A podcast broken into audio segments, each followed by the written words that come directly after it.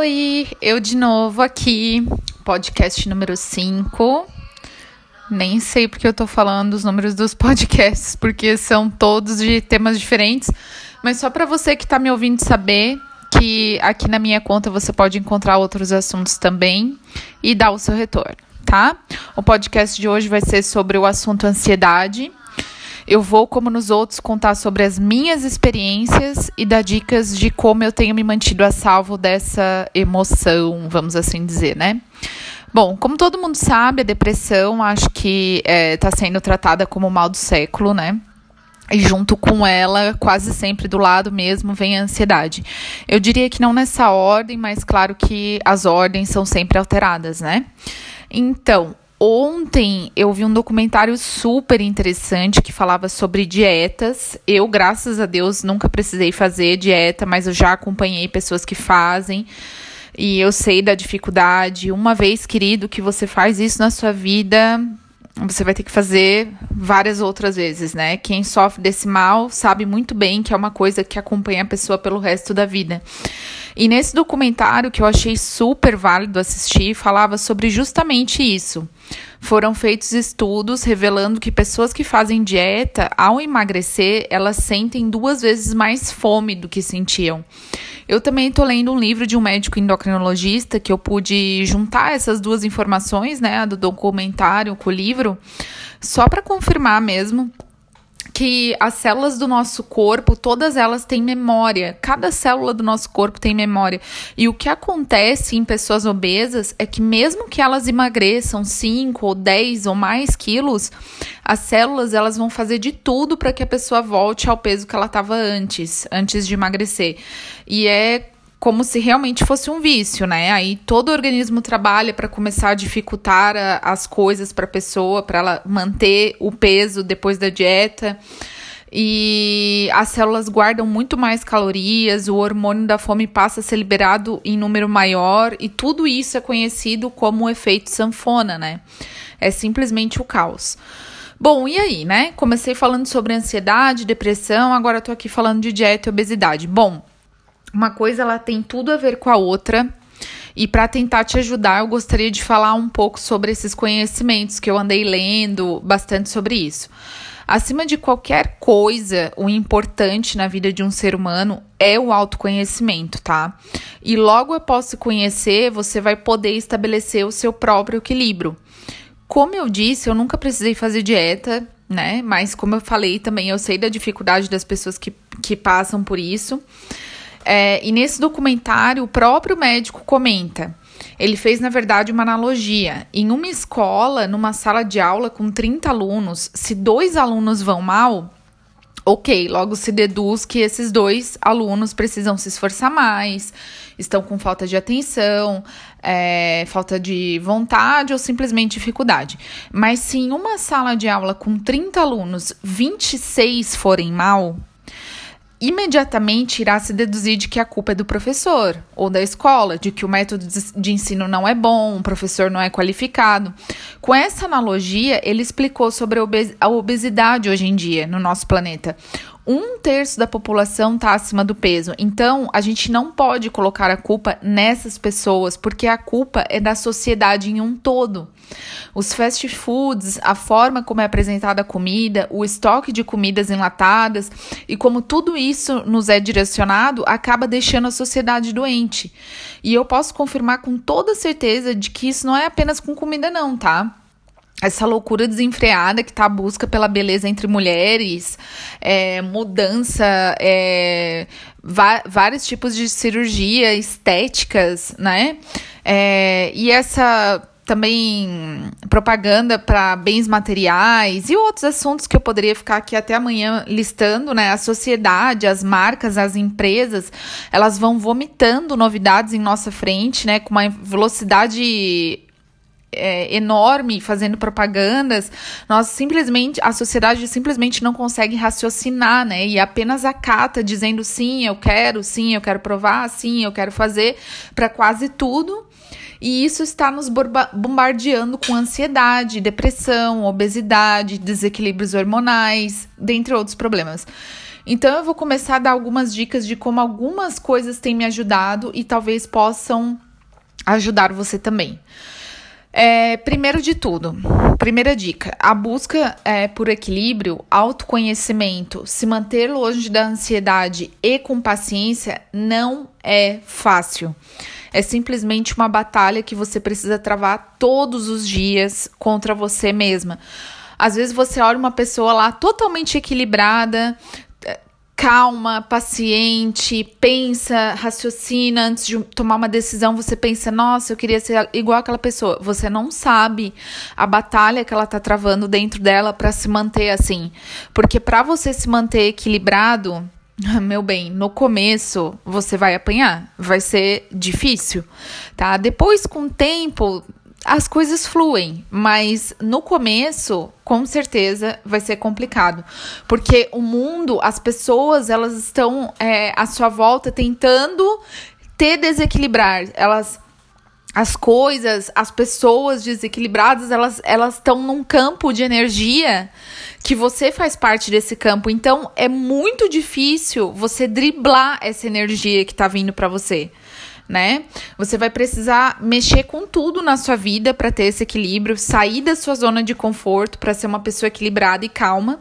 E não adianta pensar que falando meia dúzia de palavras positivas toda manhã, né, que é que muitos coaches dizem para você fazer, vai te trazer benefícios pelo resto do dia, porque não vai, não é assim que funciona, só falando palavras boas e positividades, tá? Você vai precisar ter um ritual de rotina, mexer na sua alimentação, fazer exercícios, exercícios e mais exercícios, que, claro, esses da mesma dosagem entre físicos e psicológicos, além de abrir mão de algumas coisas.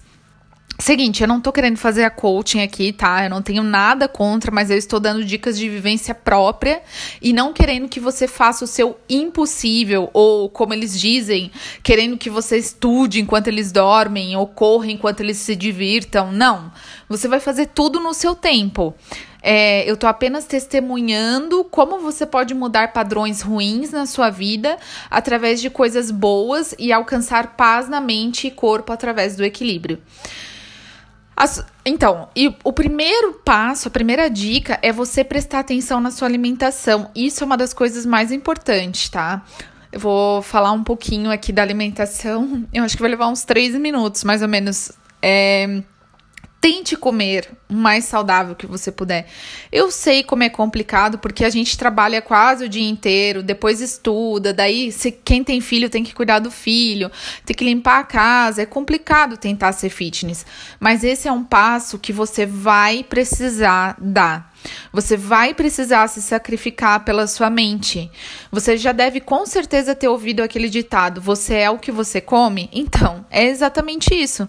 Você precisa comer coisas de verdade, pelo menos uma vez no dia. Busca comer uma fruta. Eu, particularmente, só fui prestar atenção nisso depois que eu saí do Brasil. Como o nosso país é rico e abençoado com as frutas mais carnudas e doces que existem. Aproveite isso. Joga um pouquinho de leite em pó em cima do mamão, esquenta uma bananinha na frigideira com canela, com cacau em pó, come uma manga geladinha, faça isso pelo menos uma vez no dia. Procure frutas que têm a ver com você, que te agradam. Não adianta querer comer o que você não gosta. Procura cortar, misturar aquilo que te agrada. Olha, para começar, eu te digo uma coisa. Você gosta de pastel? Você gosta de coxinha? Tudo bem é melhor você comer uma coxinha e uma banana junto, não necessariamente na mesma hora, mas eu digo no mesmo dia, do que você comer duas coxinhas e nenhuma banana. Então, não corta já pela raiz o que você come, o que você gosta. Você tem que se dar o luxo, às vezes, de comer um chocolate, de comer um pastel, de comer uma rosquinha, mas não deixe de comer a comida verdadeira tá? Não deixe. Faça comida de verdade com temperos, carne grelhada no forno, legumes e sementes. Coma de duas em duas horas. Não espera aquela fome avassaladora te pegar e você encher um prato igual um, um prato de pedreiro que tá uma semana sem comer. Não, faça lanchinhos, coma de duas em duas horas. Prepare em casa barra de cereal natural, toma um iogurte com mel, come um biscoitinho que seja, mas mantenha o seu estômago trabalhando. É, faça saladas misturadas, pepino, tomate, milho, rúcula, tudo com um pouquinho de sal, molho shoyu, é, joga um limãozinho. O importante é você dar sabor. Não adianta você simplesmente, ai, mas eu não gosto de rúcula. Tá, eu também não gosto de rúcula. Mas põe um temperinho, mistura com uma outra coisinha que você gosta. Aprenda a fazer uma salada que te agrade, que fique boa para você. Esse é o primeiro passo para driblar a ansiedade na, na sua vida e acredite em mim, é experiência própria. Vai mudar, tá? Segundo e não menos importante, segunda dica: faça um exercício, qualquer coisa. Dê caminhadas de 20 a 30 minutos. Isso não vale ser no trabalho, tá? Precisa ser um ambiente diferente. Ai, porque eu dou não sei quantos, pa quantos passos por dia no meu trabalho. Não, você precisa sair ao ar livre para fazer uma coisinha diferente. É, corra de leve, é jogging, né? Que as pessoas falam jogging ande de bicicleta, faça exercício em casa, qualquer coisa, né? O seu corpo precisa produzir serotonina, né? Que é um hormônio essencial contra a depressão e a ansiedade.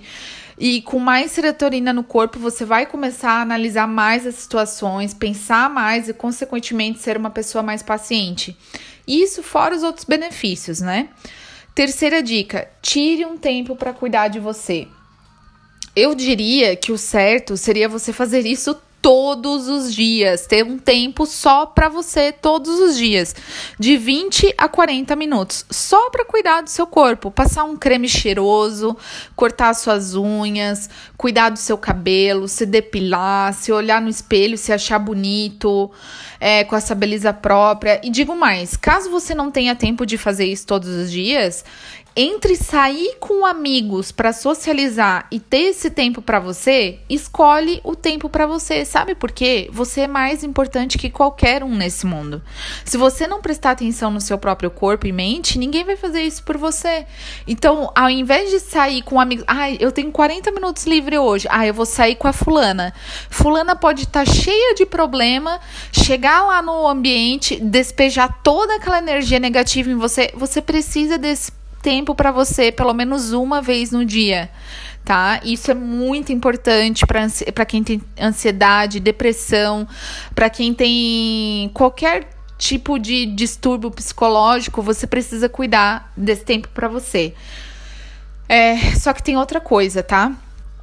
Também não é bom que você tenha muito tempo ósseo a mente parada, ela não é boa. Você precisa ocupar a sua mente. Se você não trabalha, se você tem tempo demais para você, então tá na hora de você começar a doar esse tempo para outras coisas.